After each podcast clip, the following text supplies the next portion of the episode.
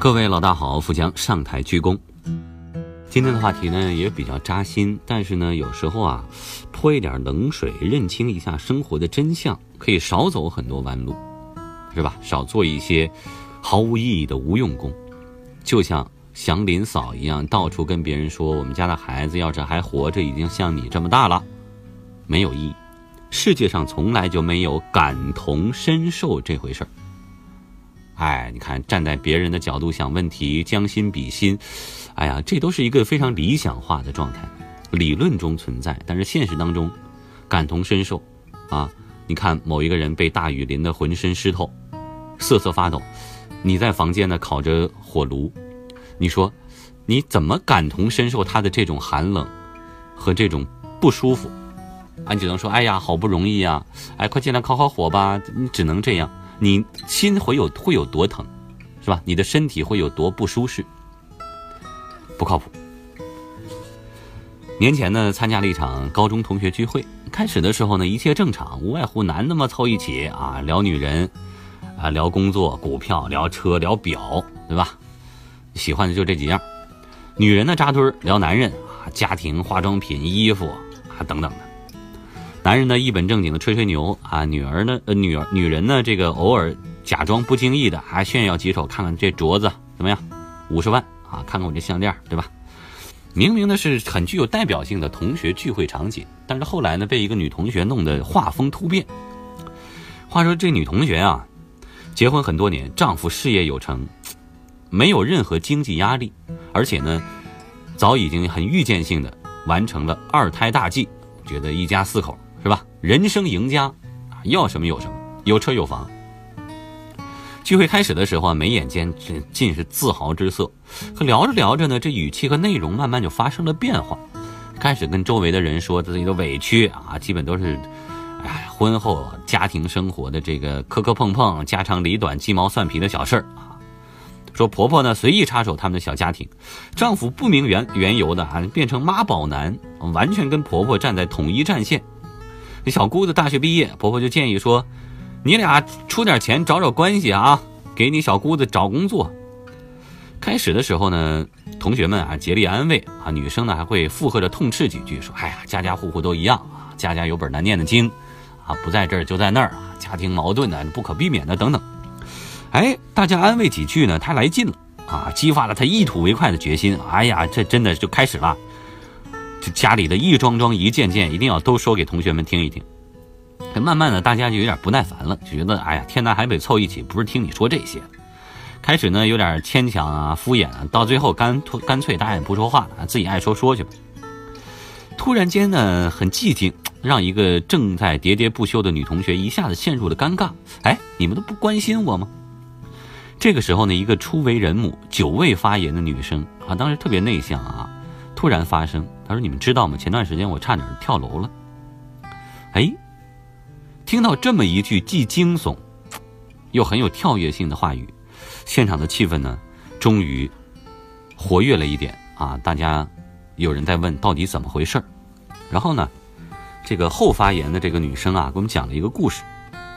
她说：“生完生完孩子以后呢，患上了严重的产后抑郁，严重到什么程度？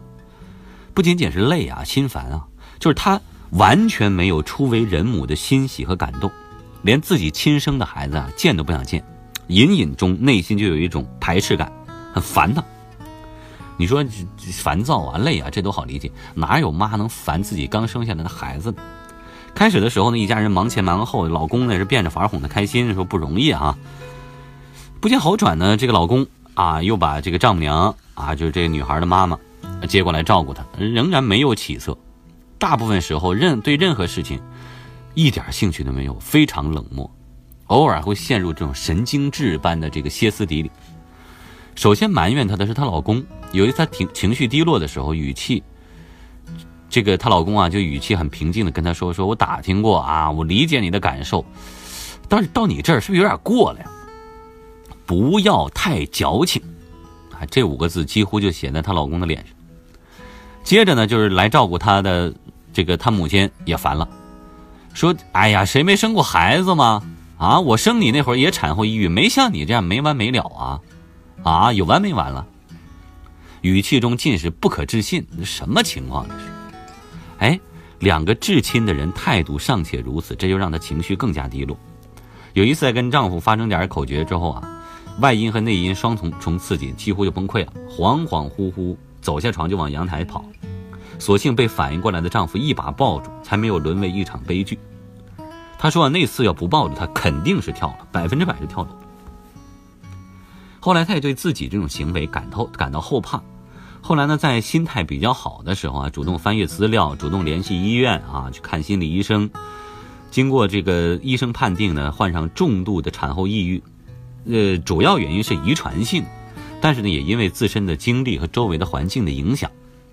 大家这下才明白这个事儿呢，真的是严重。后来呢，经过两个多月的调整啊，自我的这个治疗，慢慢就好了。他说：“他说我知道我家人并没有错，他们也不知道到底是怎么回事角色兑换以后，我自己也不敢说我比他们会做得更好。”但这正是问题的根源所在。面对己身之外的状况，我们要么要么通过外界获取信息来衡量，要么以自身类似的经历和经验去评判。殊不知，事情几乎全都是如人饮水，冷暖自知。最亲的人，最能体谅你的人，他又能体谅到什么程度？各位不要太自信。所以最后啊。他端起果汁，抿了一口，悠悠的说道：“说其实啊，这个世界上从来就没有感同身受这回事儿，别做梦了。我们经常会碰到这样的时刻啊，突然觉得自己正经历着世界上最大的痛苦和委屈啊，此时呢，恨不得把所有的事情要分享给周围的每一个人，让大家知道我很不容易，从而获得他们感同身受之后的认可和同情。但是事实肯定不是这样。”到最后，我们会发现，我自身再大的痛苦和悲伤，在经过自己的嘴巴，哪怕是添油加醋之后，再加上别人的耳朵过滤之后，仿佛变得无限的弱化，那就是一个故事，就是一个梗啊，就是一段经历。当安慰的话语从别人嘴里说出来的时候，只剩下客套的敷衍和漫不经心。半个小时以后，什么都忘了，甚至满含尖酸的嘲讽。有一只外出受伤的猴子。归来的路上，每遇到一个人就把伤口扒出来给别人看，可你看我伤得多重，你看我疼不疼？然后从别人或是赞叹，呃，不能说赞叹啊，或是惊叹啊，或是同情的话当中呢，获取一种另类的满足和慰藉。可是最后的结果是，这个猴子死了。一个处于强烈自哀的人，很容易陷入过度渴望获取别人同情的思维困境。可这种同情和怜悯是毫无意义。对自身的处境非但没有任何帮助，而且还可能遭到别人暗地里的嘲讽和蔑视，从而让自己的处境更加糟糕。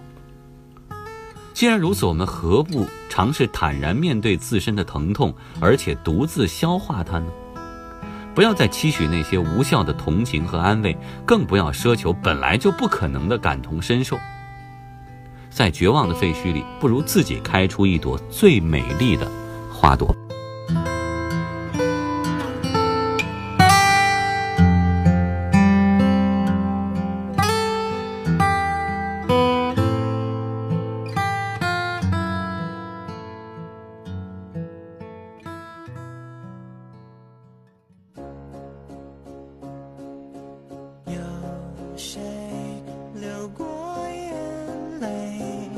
说。